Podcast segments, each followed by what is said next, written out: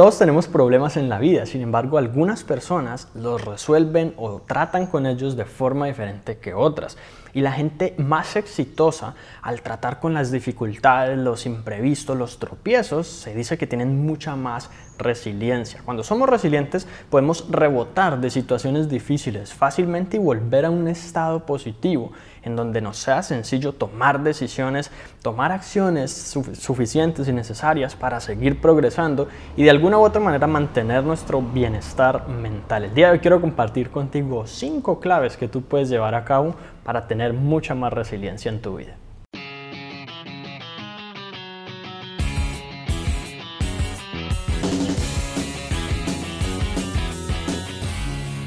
Hola, mi nombre es Juan Sebastián Celis Maya y la resiliencia es una de esas fortalezas que muy pocas personas conocen, que es necesario tener a la hora de querer mantener nuestro bienestar, de querer sostener nuestra autoestima alta en el tiempo y de alguna u otra manera de poder superar esas dificultades pequeñas o grandes. Hay veces que nos encontramos con un obstáculo que puede ser incluso muy pequeño ante los ojos de todos los demás, pero que se nos vuelve en una barrera que nos impide avanzar realmente. Hay personas que incluso por cualquier dificultad por cualquier cosa que alguien les dice, se sienten mal y empieza un proceso como de crear una bola de nieve de emociones y sentimientos negativos que en última se puede convertir incluso en problemas mentales como una depresión.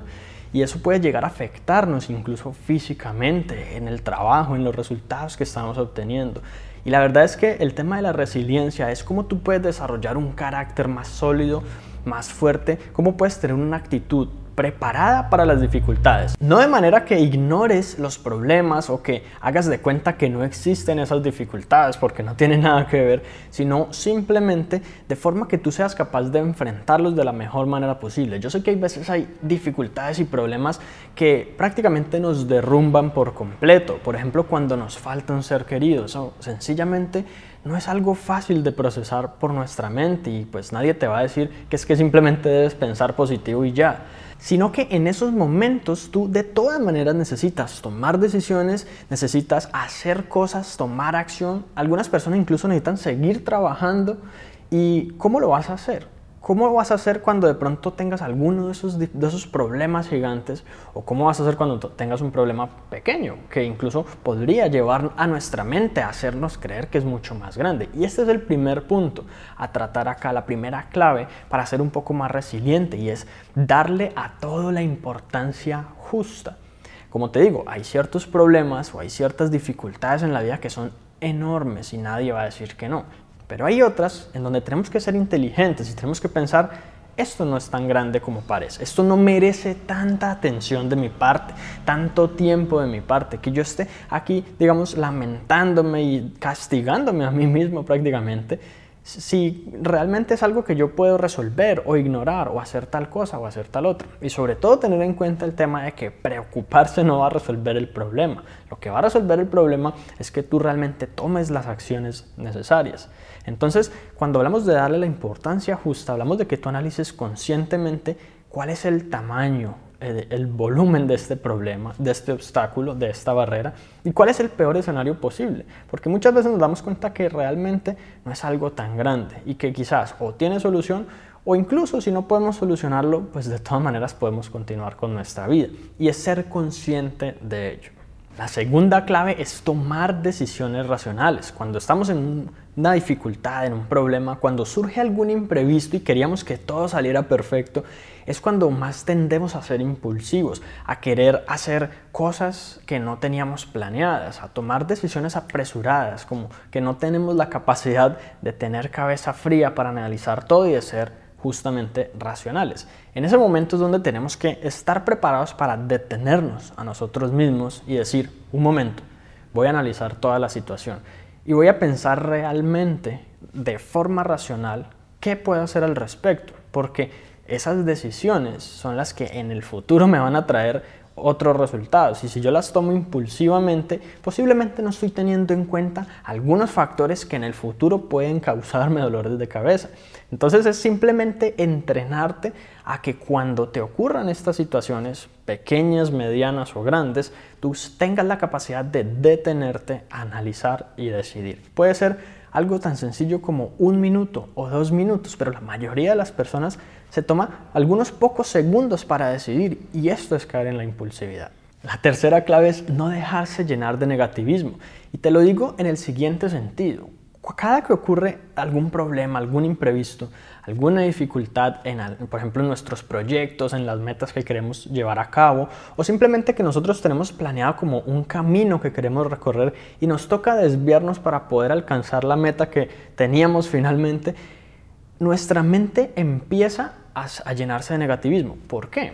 Porque eh, prevé una situación negativa, es decir, el tropiezo o el obstáculo le hace pensar que va a haber más cosas como esas en el futuro y que va a ser imposible lograr el éxito o que en otras palabras va a haber más decepciones, más dificultades y más sentimientos negativos. Tu mente en realidad quiere protegerte de esas cosas y lo que hace es empezar a llenarse de negativismo. ¿Cómo? Diciendo, esto ya ya que ocurrió esto, ahora mínimo también puede pasar tal otra cosa o si esta persona me dijo eso, de pronto es porque por ejemplo, hay un problema en el trabajo. Si mi jefe me miró feo el día de hoy, de pronto me quiere despedir o de pronto no me va a dar el aumento que le pedí o cualquier otra cosa, empiezan a, llenarse esos, esa cabeza de pensamientos negativos y es aquí donde empezamos a personalizar esos problemas. Cuando los personalizamos decimos es que eso es mi culpa, es que yo soy un tonto, es que yo no hice esto, es que... y empiezo a culparme a mí mismo y empieza a bajar mi autoconcepto.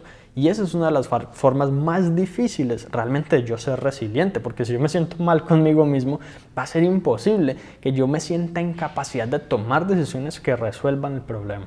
La cuarta clave para tener mucha más resiliencia en tu vida es tener una red de contactos tus amigos, tus familiares, tu pareja, tus hijos, personas con las que tú puedas contar en el momento en que necesites apoyo, en el momento en que tú necesites como una guía o simplemente alguien que te escuche o que te entienda o incluso te diga qué puedes hacer.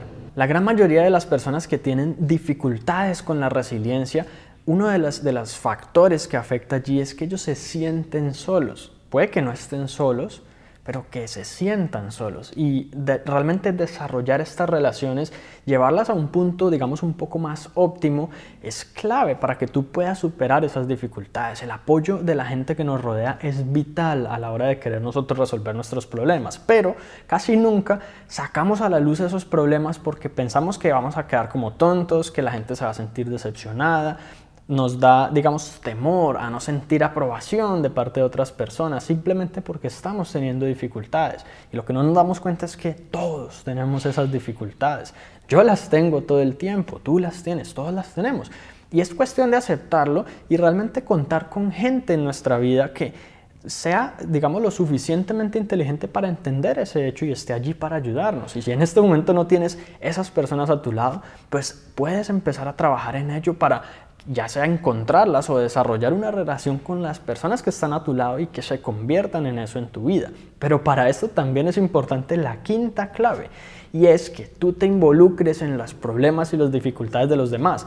No en los problemas y en las dificultades en sí, sino en la parte de la solución, que tú formes parte de la solución de los problemas y de las dificultades de otras personas. Y eso tiene una importancia vital en dos sentidos. El primero es que tú te sientes bien al, ayudar a otras personas. Una de las mejores maneras de tú crear felicidad para tu vida, simplemente ayudar a alguien más. Pero el segundo es aún más importante. Y es que si tú ayudas a otras personas, tu mente instantáneamente se siente capaz, es decir, desarrolla autoconfianza.